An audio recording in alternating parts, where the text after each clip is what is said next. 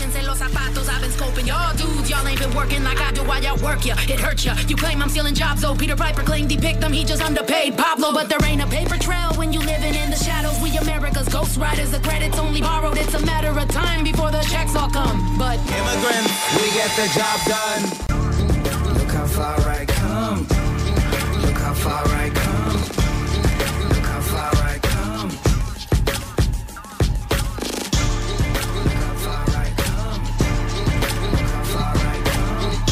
Hola, ¿cómo están?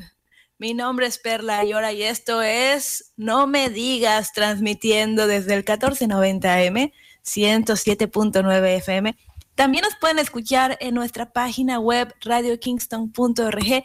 También tenemos un app, un app gratuito de Radio Kingston, donde que lo pueden bajar ya sea en Android o en iPhone y ahí pueden escuchar sus programas en español favoritos y es gratis. Así que gratis hasta bofetadas. Y como cada domingo estoy con Marta Preve. Hola Marta, ¿cómo estás? Hola, pues pasmada y sorprendida. No, yo no sabía nada de la app, pero qué bien Oh. sería. La voy a bajar. Sí, por favor, que la bajen, que la bajen todos, que En el, escuchar sus mejores y sus, sus programas favoritos, que la para escuchar, no me digas desde donde estés, en tu teléfono. Oye, en el programa de hoy vamos a estar hablando de los festivales de Coachella y Stagecoach, una serie de bautizos defectuosos, la nueva app de Trump, hablando de apps, los aguacates michoacanos y tenemos una entrevista con el artista yucateco Juan Pueblo. También en la opinión vamos a discutir entre trabajar remoto o regresar a tu oficina. Así que quédense con nosotros.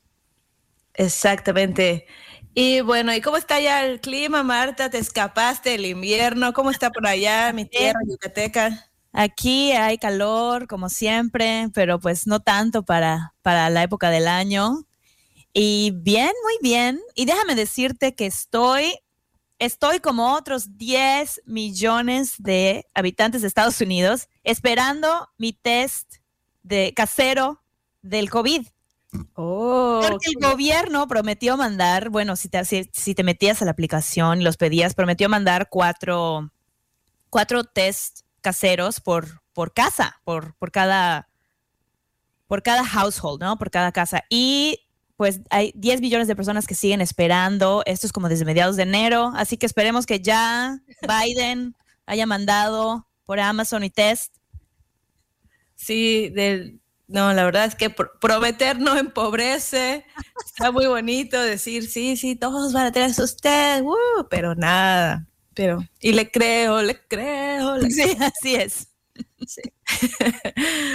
Ok, bueno, pues, este, pues hay mucho de qué hablar. Vámonos directamente con las noticias del día de hoy. Vámonos con las noticias. I like to be in America.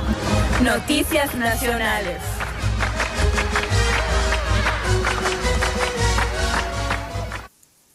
Quiero contarte que hay un nuevo headliner, un nuevo artista principal en los festivales de Coachella y Stagecoach. ¿Y quién es? Pues nada más y nada menos que el coronavirus. por ahí, coronavirus, cuídate que anda por ahí, coronavirus. Corona, corona, corona, corona, corona, corona.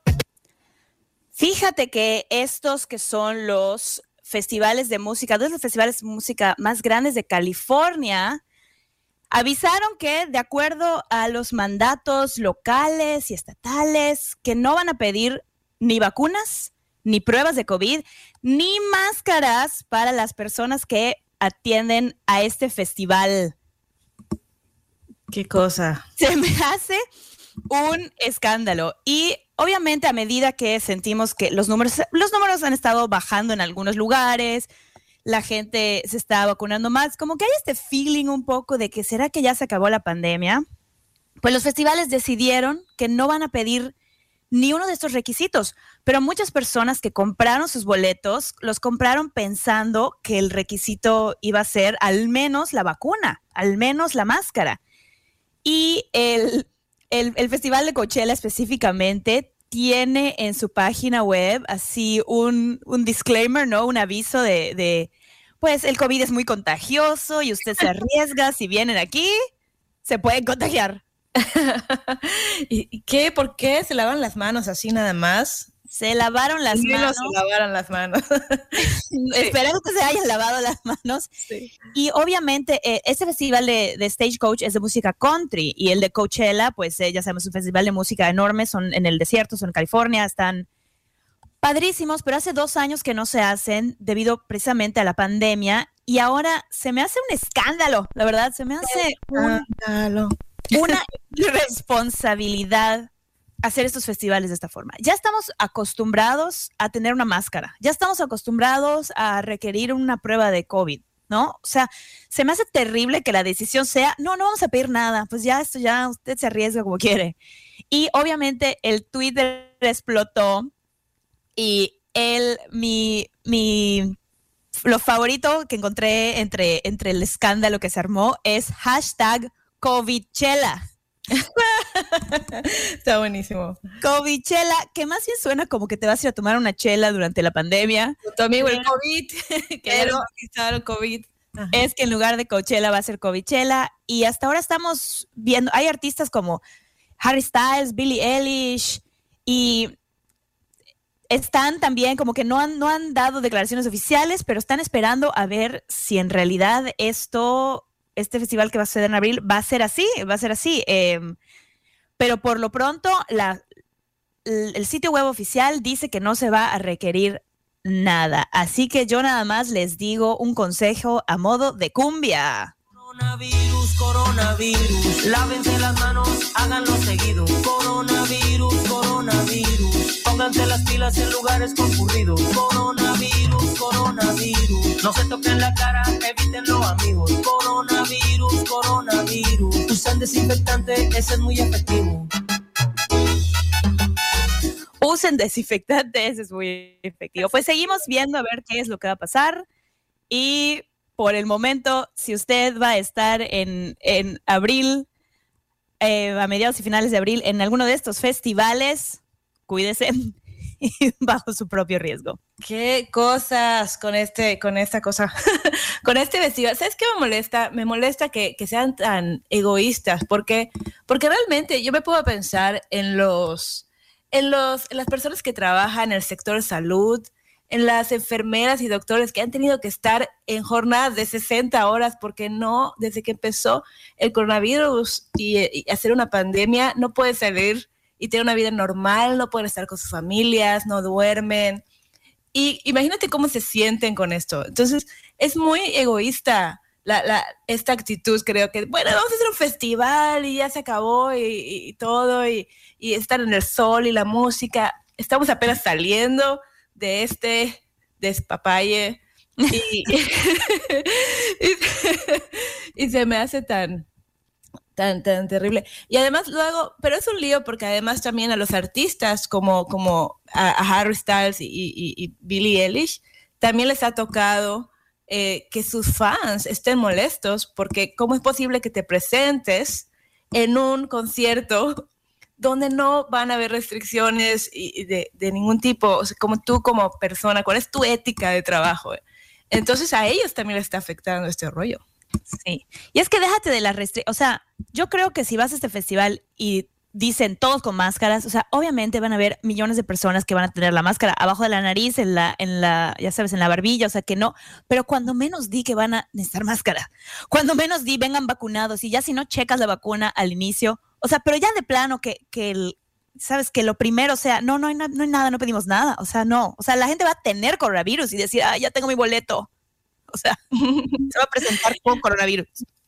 Oye, estos del- del Coachella se, se lavaron las manos como Poncio Pilatos y hablando de cosas religiosas, te quiero contar que hubo un recall de bautismos defectuosos. ¿Te acuerdas que estábamos hablando la otra vez de que había un recall de los coches de Kia, Hyundai, que porque estaban, que se iban a incendiar? Bueno, creo que esto está peor, Marta, porque, porque hubo un padre en Phoenix que pronunció mal las palabras al dar el bautizo y lo ha venido haciendo desde hace 20 años. Entonces, el bishop, ¿cómo se dice bishop? El, el obispo eh, el obispo dijo, ¿sabes qué? Estos 20 años que has estado haciendo bautizos están mal, así que toda esta gente no cuenta con lo del bautizo. Y entonces, bueno, es un lío porque, porque pusieron una página de internet donde tú, si, si crees que este, que este señor te dio tu, tu, tu bautizo, entonces pones ahí tus datos para que te puedan localizar y te puedan quitar ese pecado original, porque has estado caminando toda tu vida con el pecado original. ¿Cómo ves? Con razón, no. ya decía yo que tenía el diablo metido, seguro me bauticé. ¿Cómo veo? Te voy a decir cómo veo. Eh, Sí. Si la iglesia católica se está preocupando por una estupidez como esta, de verdad, ¿a dónde vamos a O sea, se me hace la peor tontería.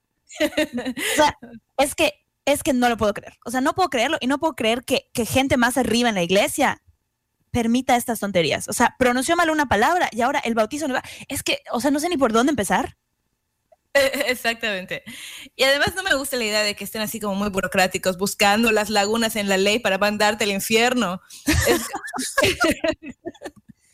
Oye, permíteme, permíteme. Esto quiere decir que las personas que bautizó este sacerdote, ninguno de sus sacramentos posteriores cuentan, ¿no? Como diría la Iglesia Católica. Entonces, si tú estás en un matrimonio Ajá. que, del- de que te quieres deshacer, pero no te querías divorciar, pues no estás casado realmente por la Iglesia.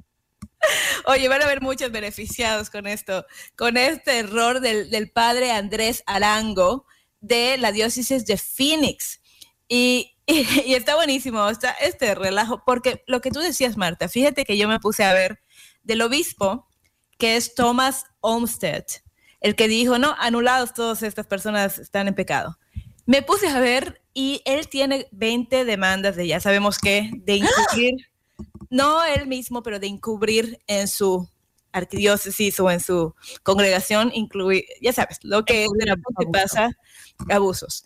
Y además de que mucha polémica porque son muy, este, se ponen en, en, en la, meten en la política, ya hay un, hay un padre de su congregación que dice que Biden hay que excomulgarlo, que se vaya al infierno, y entonces ahí tiene mucha, mucha política este, este obis- obispo, y entonces, como dices tú, se enfoca en, en- esto de, de los bautizos en vez de, de darle prioridad a los otros temas que son mucho más relevantes, ¿no? Por ejemplo, la gente en la frontera. O sea, que la Iglesia se preocupe por eso es, es Ah, medieval. pero. Y déjame decirte que la palabra que usó fue nosotros te damos el bautizo, en vez de yo, porque en la iglesia católica es yo, se debe decir yo, porque es Cristo el que lo está haciendo. Entonces el padre invitó a todo el mundo, entonces dijo nosotros, creo que se coló él también, invitó a la Virgen, invitó al- a, santos, a la congregación, y entre todos hicieron el bautizo y dijo el, el obispo, no, es Cristo y nada más que Cristo. Así que, ya, bye. Qué cosa. De verdad que si no pierden, o sea, si no pierden, si no pierden feligreses, si no pierden eh, creyentes, o sea, no sé, no sé. Ese sería el momento en que dices, ah, pues bye, pues bye, me voy a ir a bautizar aquí, a la iglesia de al lado, mira, te presentas, te meten en una piscina y ya está. Y no te, y no te exigen nada. De, de verdad, es, es nada más ganas de perder gente. Qué horror, qué horror. Pero mira, entre otras tonterías inauditas que están pasando en el mundo, resulta que el presidente, el expresidente Trump, que la boca se me haga chicharrón, el expresidente Trump está involucrado en un lanzamiento de una nueva red social, porque lo bloquearon de todas, pero que es al parecer una copia idéntica de Twitter. Qué risa.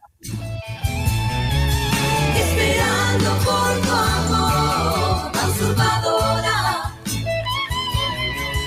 Me haces daño por Pues así, ya sabemos que hemos estado hablando mucho de cómo al Donald Trump lo bloquearon de todas las redes sociales por mitómano, por eh, impulsar eh, que, se, que se tomara el Capitolio y en fin, cuántas cosas. Y ahora eh, él decidió que va a hacer su propia red social que se llama Truth Social, o sea, verdad social.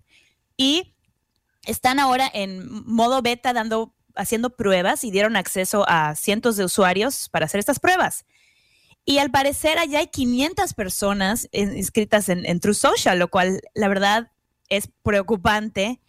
Y lo que llama más la atención de esta, de esta plataforma es que es un clon perla de Twitter, pero ni siquiera se tomaron la molestia de disimularlo. O sea, él... Y lo O sea- mejor de todo es que Donald Trump Jr. compartió un pantallazo de la nueva app de Truth Social en Twitter. O sea, están usando Twitter para promover la nueva red social.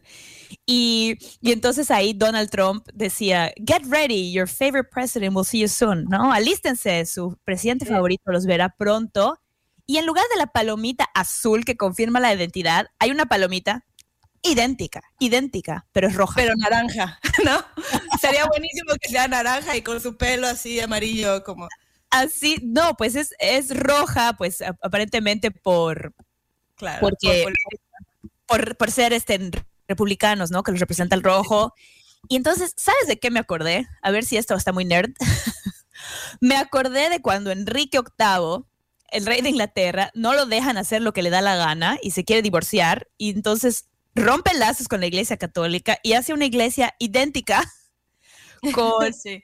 las mismas cosas, solo que él- ahí él podía hacer lo que le diera la gana. Pues así me sonó y lo único diferente es, no sé, es como cuando, cuando tu amigo te quería copiar la tarea, ¿no? Así de que, pero cambia el nombre y está idéntica la tarea. L- que- Ah, Solo te quería decir que, que te acuerdas que nosotros cuando empezamos este programa decíamos las aventuras del presidente adol- adolescente. Parece como, como que no lo, como que estuvieras en high school, en la secundaria y no te dejan entrar al club. Y entonces, pues yo voy a hacer mi propio club Así. y te vas y armas tu propio club social. Es, es, esta es la típica respuesta de una persona que, que sigue atrapado en la pubertad. Eh, total, total, pero además copy-paste, o sea, como buen adolescente, copió y pegó igualita la app, es, es lo mismo, es exactamente lo mismo y obviamente eso ha causado muchísimas burlas, muchísimos comentarios, pero la- los, los de extrema derecha están emocionados y ellos se definen como que la plataforma de red social que, que invita a un a una conversación libre, abierta y sin discriminación. O sea, sí, cómo no. Discriminación, ¿cómo no? Pero bueno, los ca- caricaturistas, por favor, que hagan ahí esa paloma con su, con su sombrero de maga y que, sea una- que tenga la cara de Trump, sería muy bueno. Sep, Sep, tú que, que se te dan las habilidades de dibujante, hay que empezar a hacer caricaturas políticas de no me digas. Oye, está buenísimo. Y yo te quería decir que también tengo noticias de redes sociales porque, porque ya estamos más cerca de entrar al metaverso de Facebook, que ya no, que ya no es Facebook, ya es Meta, ¿verdad? Entonces, y, y ahorita lo nuevo es que él tuvo una junta con sus, con las personas que trabajan y les dijo, desde ahora en adelante nos vamos a llamar MetaMates. Y, es como, como ha sido un montón de, mucha gente dijeron, hicieron muchas bromas en Twitter y en los medios sociales, porque ya empieza a ser un poco, de verdad, ya, ya empieza a ser un poco distopia esto de que, de que esta persona que está creando su propio universo virtual, además tenga estos metamates. Es como, no sé, como, como un poco raro. ¿A ti qué te parece? Pues curiosamente estaba yo hablando del metaverso, así es como se, Sí. como se dice, en una reunión hace unos días y decíamos, yo platicaba cuando hice este, esta experiencia virtual de los dinosaurios, yo dije, pues yo no me quería salir de allá, o sea, a mí me late el metaverso. y luego, y luego la idea de que nos, de que se va a capitalizar esto y los que tienen dinero van a tener una realidad virtual mejor, a los que no tienen tanto dinero van a tener una realidad virtual no tan buena. Ay, no sé. Eh, Me parecen muchas cosas muy padres que se pueden alcanzar con realidad virtual, porque si me dices, o sea, si me dices que puedo, que puedo visitar la Grecia antigua a través de estos lentes y que me voy a sentir ahí porque por donde voltee a ver va a estar esto, me parece padrísimo, pero creo que va a ser un escape, o sea, va a ser una cosa como, como, como un coping, ya sabes, o sea, como, como me quedo ahí porque mi, mi realidad es, es mala, tengo problemas o no lo sé, y me escapo al metaverso. Sí, sí. Eh, Claro, y todos vamos a estar, yo creo que este Mark Zuckerberg sabe lo que está haciendo. Claro. Eh, mucha gente lo está criticando y, y yo te puedo apostar a que generaciones de- de- van a, ya van a crecer como con este universo y lo van a ver, ok. Pero está un poco raro. Yo lo veo que ya como la película, cuando ya está quedando un poco loco el científico, con esto de los meta, metamates, porque, porque incluso, bueno, decía el artículo que, que los que trabajan en Google, pues obviamente están ahí en esta junta y están así, ok, sí, like, corazón. Y luego se fueron a sus propios messengers, eh, mensajes privados y decían, ¿qué, qué está pasando? ¿Por qué, ¿Por qué somos metamates? Y además cambió toda la estructura, cambió los valores. Antes decía valores como, este, enfócate en el impacto, sé, sé fuerte, sé bravo. Y ahorita es, su nuevo valores de la compañía, sus nuevos valores es, eh, vive en el futuro Ay, y construye cosas para el futuro. Y lo termina, termina la junta diciendo, meta, metamates, me. Así terminó. Es como, eh, no, ¿no te parece que ya es, ¿dónde está el superhéroe que va a venir aquí a, a, capturar a ese señor? Porque, porque sí, ya se está pasando con esto. Y ahorita todo va a ser como si fuera la Bati, como me, recuerda a Batman, que todo era Bati, la Baticueva, el Baticoche. Ahorita es meta, mates, meta cueva, meta oficina, meta coche, meta universo, no sé. Metansiedad es lo que te va a dar viviendo en el futuro. Meta sí.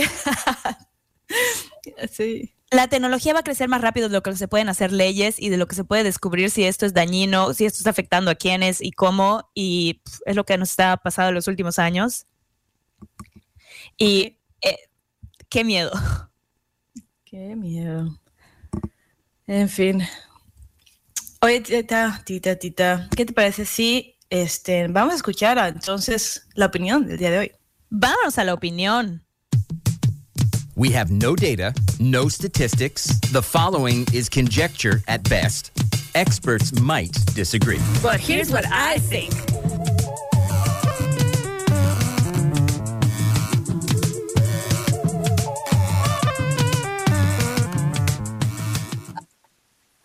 Pues el día de hoy queríamos platicar, queríamos debatir con todos los datos que no tenemos en- entre trabajo remoto o regresar a la oficina, o sea, home office versus tu real office.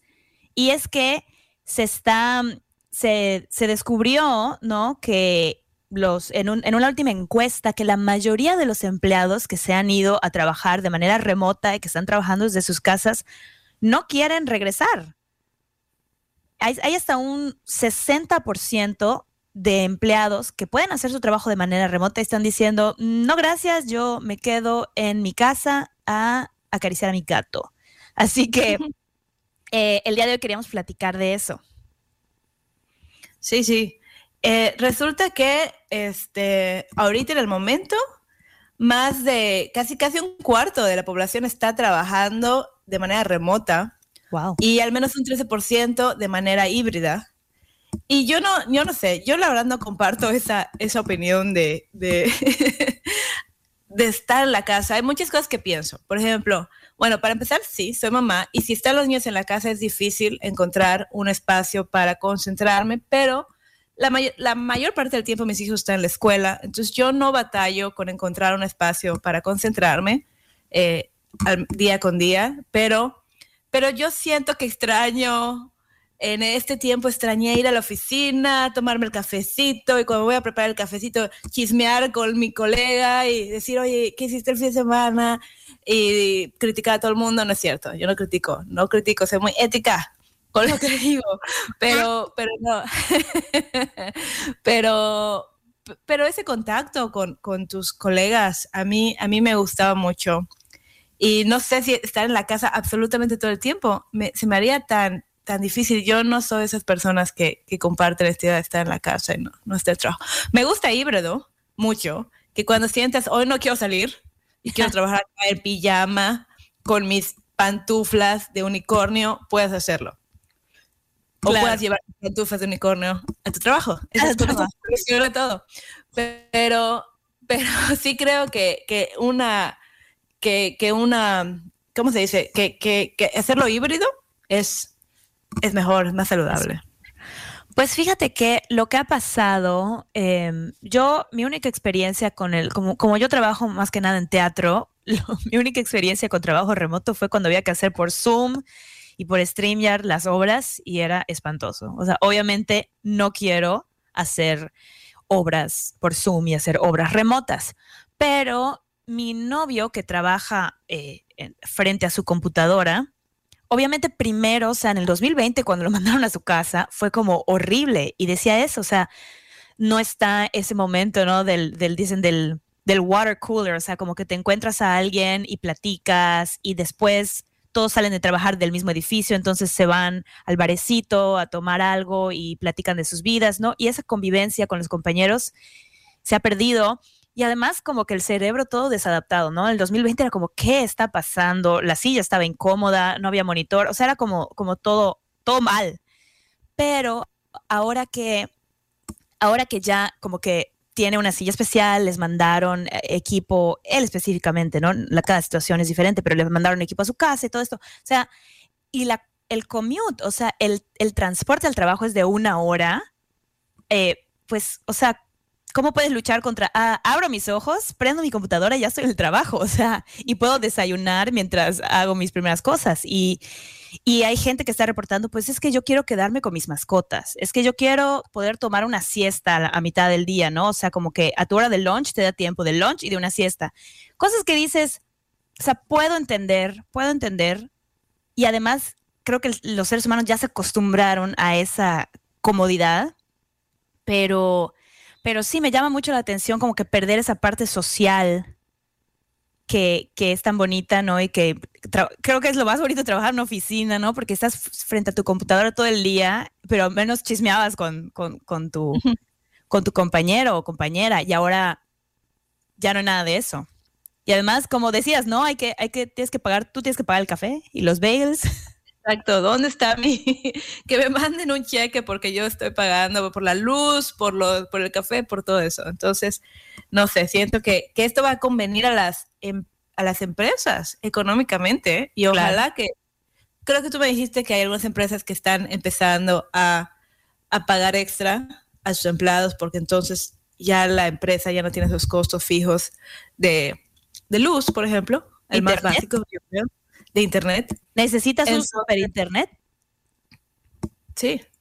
Entonces, yo, esto es un poco también de privilegio porque supongo que las empresas que son buenas van a, van a acomodar a, a- los empleados, pero ¿qué va a pasar con las otras?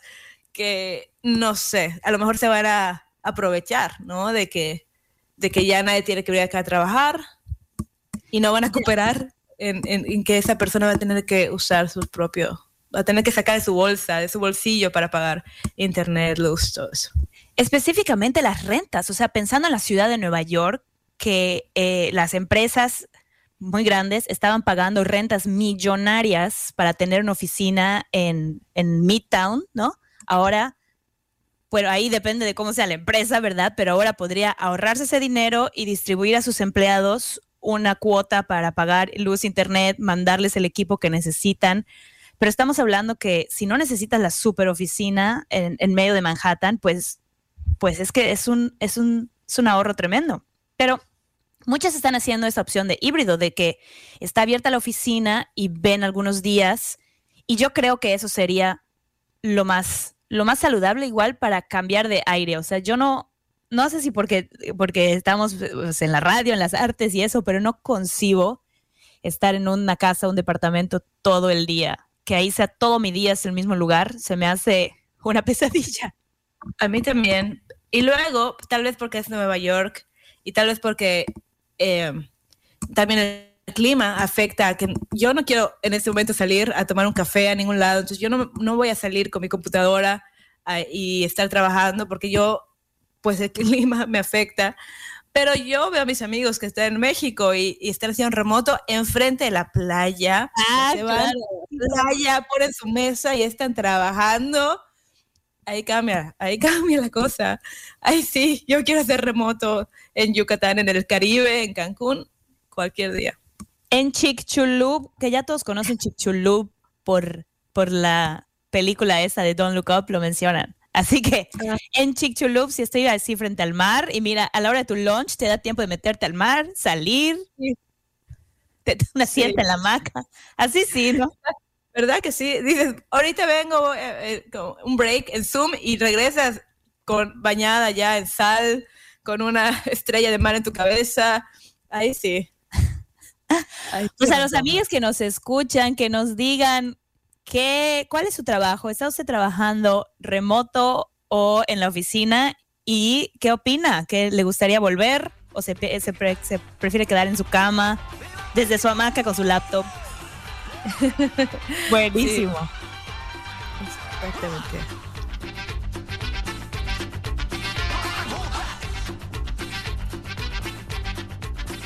Hola, hola, estamos de vuelta. Esto es No Me Digas, transmitiendo en vivo desde el 1490 de AM, 107.9 de FM, siempre en nuestra página web radiokingston.org, eso es ORG.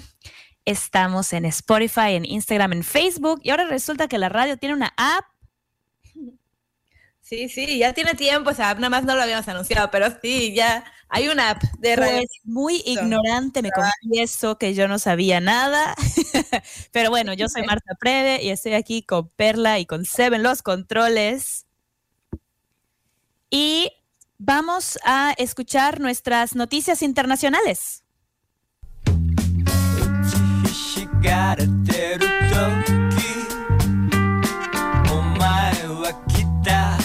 And now the international news. 打ちのめされてる時お前は来た Pues no sé si se enteraron, pero duró un total de una semana la suspensión de la exportación de aguacate de México a Estados Unidos y fue suficiente para causar pánico pensando qué vamos a hacer sin aguacate. Solo han pasado algunos días, todo ha cambiado con tu partida. Hay platos sucios en la cocina y un perro triste que no te olvida. Hoy me doy cuenta que me haces falta. Pues no sé si vieron en las noticias, pero el gobierno de Estados Unidos había suspendido la inspección, específicamente la inspección de aguacates que vienen de México a Estados Unidos, por lo cual no podían exportarse. Y este relajito duró una semana, pero fue suficiente para que mi super local pusiera un letrero, literal, el día que salió la noticia, mi super local tenía un letrero donde decía, el gobierno de Estados Unidos ha suspendido la importación de los aguacates. Y, o sea, el movimiento de marketing del súper para vender aguacates. Obviamente, así de que compras de pánico, no nos podemos quedar sin el avocado toast. Pero ya se reactivó, ya se reactivó, no se preocupen. Les cuento qué pasó. No sé si sabías, pero solo Michoacán tiene permiso para exportar aguacates a Estados Unidos. Y como el Super Bowl, eh, resulta que desde hace unos años el guacamole es el jugador principal del Super Bowl por las toneladas que se consumen. Y Michoacán no se dio abasto y quiso meter aguacates de Puebla, ¿sí? O sea, dar gato por lieve, dar poblano por michoacano. Entonces, este inspector recibió, o sea, este inspector se dio cuenta, dijo no, y recibió una llamada de amenaza. Y yo no sé si fueron los narcos que tienen ahí fama de que son los dueños de los aguacates o simplemente estamos hablando de millones de dólares y la persona de esa empacadora mm, hizo una llamada de amenaza, pero el inspector lo reportó y el gobierno de Estados Unidos los apoyó y dijo, a ver, aquí esto se para porque si nuestros empleados no tienen seguridad para inspeccionar ahí los aguacates, pues pues no, no vamos a estar trayendo aguacates de México, que está, estamos hablando de millones de dólares, de toneladas de aguacates y de muchos trabajos directos e indirectos. Pero mi súper en Brooklyn se aprovechó para vender sus aguacates.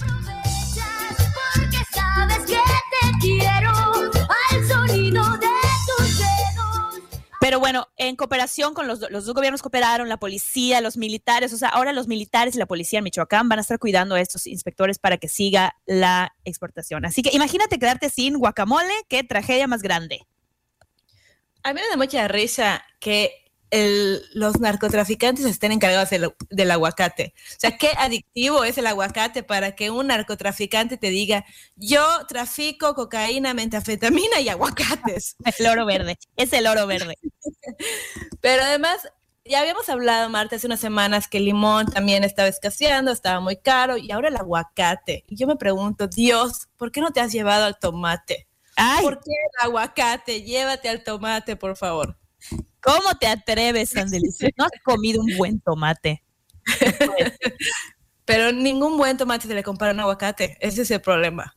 Bueno, a mí me encanta esta frase de, es muy triste, es muy triste amar sin que te amen, pero es más triste haber comido y darte cuenta que había aguacate. es lo más triste del mundo. Y sobre todo mexicano que acompaña cada comida de una rebanada de aguacate es de las cosas más tristes que hay.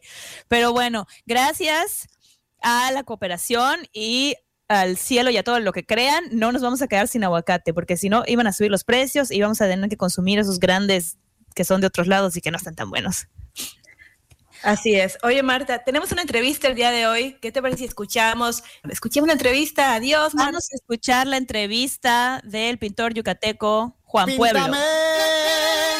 Le dije al pintor. Está con nosotros un artista visual, un pintor de Yucatán, Juan Pueblo. Bienvenido. Muchas gracias, muchas gracias por tenerme en el programa de radio. Estoy feliz aquí en el invierno yucateco. ¿Cómo está el invierno? Pues yo tengo frío, no sé cuántos grados hay, pero yo tengo frío en Yucatán. Heladez, Heladez, como decimos, ¿verdad? Que no se compara con el frío que seguramente ustedes tienen allá en Nueva York, pero yo tengo mi, mi- mi frío, mi heladez. Así es. Tu propia, tu propia no, por totalmente. Es de esa que te cala los huesos. Así es, por la humedad es más, es más profunda. Es más profunda. Oye, Juan Pueblo, primero que nada quisiera preguntarte sobre tu nombre, que nos cuentes un poco el por qué Juan Pueblo o Pueblo. Pues cuando estaba en la etapa de buscar mi nombre, o sea, quería buscar un seudónimo para, para firmar mis obras. Este, casualmente se dio la oportunidad de ir a una fiesta con unos amigos y yo me estaba presentando, eran nuevas personas que conocía y me estaba presentando y en una de esas digo, bueno, que me llamo Juan Pablo y un nuevo amigo que era italiano, que vivía en la colonia Juan Pablo II, aquí en, en Mérida, a la cual a la colonia le dicen la colonia Juan Pueblo, me dijo, ah, pues Juan Pueblo. Y inmediatamente que escuché ese nombre me encantó, porque iba con el sentimiento que yo tengo de que Muchas veces el, arte se considera para la élite o mucha gente piensa que el arte es para la élite, cuando para mí es lo contrario, ¿no? El arte es para el pueblo. Entonces me gustó mucho esa, ese nombre y, y ya jugando, ¿no? Con, con el nombre se pueden hacer muchos juegos de palabras, ¿no? De yo soy el pueblo, de yo soy la gente o yo soy pues el nombre de pueblo. Y Me es por encanta. eso. Muy creativo, muy creativo. Me gusta mucho. Gracias. fue, fue gracias a mi amigo, ¿verdad? Pero Juan Pablo, eh, estoy viendo algunas de tus pinturas en Instagram y te quería preguntar, ¿hace cuánto que, que estás pintando? ¿Hace cuánto que eres artista? Pues de que estoy pintando, me atrevo a decir que toda mi vida he sido una persona que ha estado interesado en dibujar, en pintar, ¿no? Desde chavito, desde la primaria. Yo era el niño que escogía los, los alumnos, los compañeros, porque "Ah, hay que hacer algo con dibujos. Ven aquí, Juanpi, ¿no? A exponer con cara. no, era el único que sabía ahí medio dibujar. Pero realmente ya para meterme más a- al mundo del arte, yo pienso que hace unos como 12, 13 años que, que me empecé a meter más en el mundo, ¿no? Ya un poco más en serio. Y, Y resultó porque empecé a tener un poco de dinero, empecé a trabajar y ya tenía yo dinero para comprar los materiales de arte, porque realmente son algo caros, la pintura y las, eh, los pinceles, los lienzos son algo caros. Entonces ya cuando empecé a tener dinero yo para poder comprarlos, pues pude practicar más. Y entonces podría decir que hace como unos 13 años más o menos que ya empecé a trabajar un poco más y más eh, pintando, ¿no? Y definitivamente los últimos siete años han sido los más productivos. Pero sí, desde siempre. eh, Yo te conocí estudiando comunicación, ¿cierto? Ciencias de la comunicación. así es. Hubo un momento en el que dijiste, Así es. hubo algún momento así de iluminación en el que dijiste, solo quiero pintar y vivir, o tienes otro trabajo, tienes un, como decimos acá, un day job, puedes vivir del arte, o sea, ¿cómo, cómo está la situación en México con el, el ser artista? Pues así como dices, Marta, nos conocimos este, es- estudiando ciencias de la comunicación. Yo así, cuando estudiaba yo quería trabajar en la tele, en el cine y luego me di cuenta qué difícil era, ¿no? O sea, además de, entrar al mundo del cine o la tele, pues trabajar en equipos, en equipos enormes, ¿no? Nu- nunca fue algo que se me hiciera fácil. Entonces va saliendo por allá la pintura, que es algo pues más individualista. No necesito trabajar con tanta gente y se puede hacer más fácil. Entonces, ahí va. No, no hay un momento en el cual digo, quiero dedicarme a la pintura.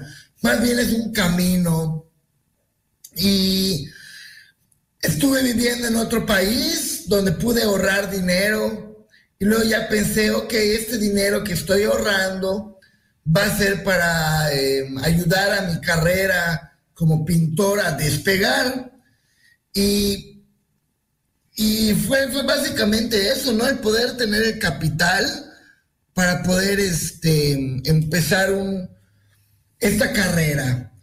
Lo que sí al principio era, fue cuando, cuando quise ser pintor, fui a preguntarle a una maestra de pintura, Sandra Nicolai, de, de aquí de Mérida, que me diera consejos cómo era ser, cómo podía ser yo para ser pintor. Y dentro de los muchos consejos que me dio, uno muy importante fue que nadie vive de sus pinturas, ¿no? Que hay que tener otra chamba. Y eso se me quedó muy en la mente. Entonces, siempre he tenido otra chamba además de pintar, ¿no? Gracias a Dios no, es, no siempre es necesario. Estos últimos años ha sido puro pintar, pero sí he sido maestro de español, he trabajado en producciones, en lo que haya trabajo, pero sí no es fácil solo ser pintor. Me encanta, me encanta eso que dices porque creo que hay mucha gente que dice, voy a ser pintor ahora, desde ahora en adelante, renuncio, insultan al jefe, se van correan con una realidad.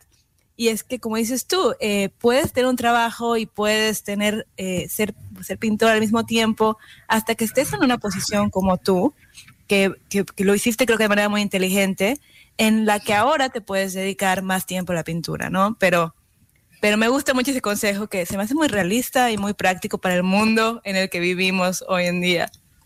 Es cierto, Perla, porque sí, como que cuando somos jóvenes, especialmente más jóvenes, y pensamos que nos podemos comer al mundo de un bocado, ¿no? Y sí, voy a hacer esto, sí, voy a hacer lo otro, y crees que las oportunidades van a caer del cielo, pero pues vamos creciendo y nos damos cuenta que no siempre es tan así, que hay que trabajarlo, ¿no? Y que hay que buscar cómo mantenernos y cómo seguir haciendo lo que nos gusta. Es, es una balanza. Sí. Y estabas hablando también de los materiales, de que ahorraste para, para comprar los materiales. Y me- mi pregunta es, ¿cuáles son tus materiales? ¿Qué, qué usas? ¿Acrílico, óleo? ¿Te gusta la pintura digital? ¿qué es lo que, cuál es el medio que usas para tu arte? Últimamente lo que más uso es el acrílico. Entonces, para mí, para poder este, empezar una pintura, necesito los tres colores primarios en acrílico, amarillo, azul y rojo. Además, un medio es así mucho de pintura blanca, que es la que más uso, y un botecito igual de negro. Con estos cinco colores y mis eh, dos o tres pinceles, ya necesito obviamente mi lienzo y ya puedo empezar a pintar. Ya obviamente, hay veces para ahorrarnos tiempos, pues compro todo tipo de colores para no estar mezclando siempre, pero pienso con este poquito de cosas ya puedo pintar, ¿no? Obviamente lo, tu caballete, tu tripié, tu silla, el espacio, ¿no? Para pintar. No puedo pintar aquí en mi casa, porque si no esto sería un desastre. Voy a pintar el estudio, eso. Eso ahorita me ha podido, antes vivía en mi propio estudio y pues era un desastre. Prefiero ahorita separar donde trabajo y donde duermo.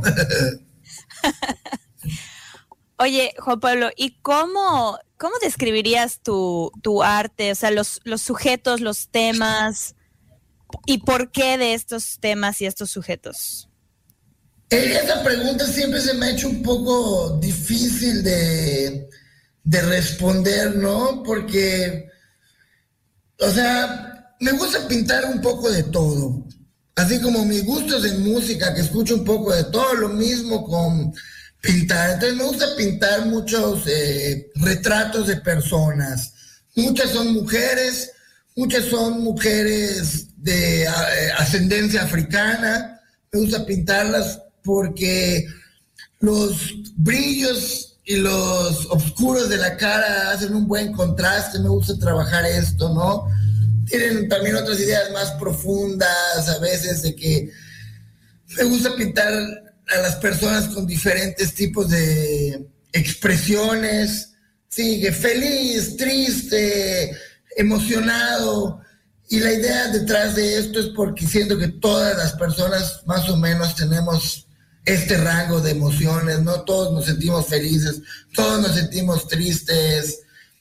Este, entonces, por eso de, las, de los retratos, pero no solo hago retratos, no sé, me gusta ahorita hacer mucho las naturalezas muertas, en inglés es still life, es como lo contrario, eso me, eso me gusta. Y las naturalezas muertas que hago ya no son, generalmente los grandes maestros hacían de frutas o eh, animales cocidos frescos, y ahorita lo hago más con productos así procesados o que va más para mí con la modernidad del 2022 y lo que consumimos malamente, ¿no? Porque pues... Vacunas. ya- ya estamos gorditos algunos. ¿Cómo, Perla? Que hay una vacuna del COVID, puedes poner ahí en tu pintura un test. Es una vacuna, un, ¿cómo se llama? Un test rápido, claro.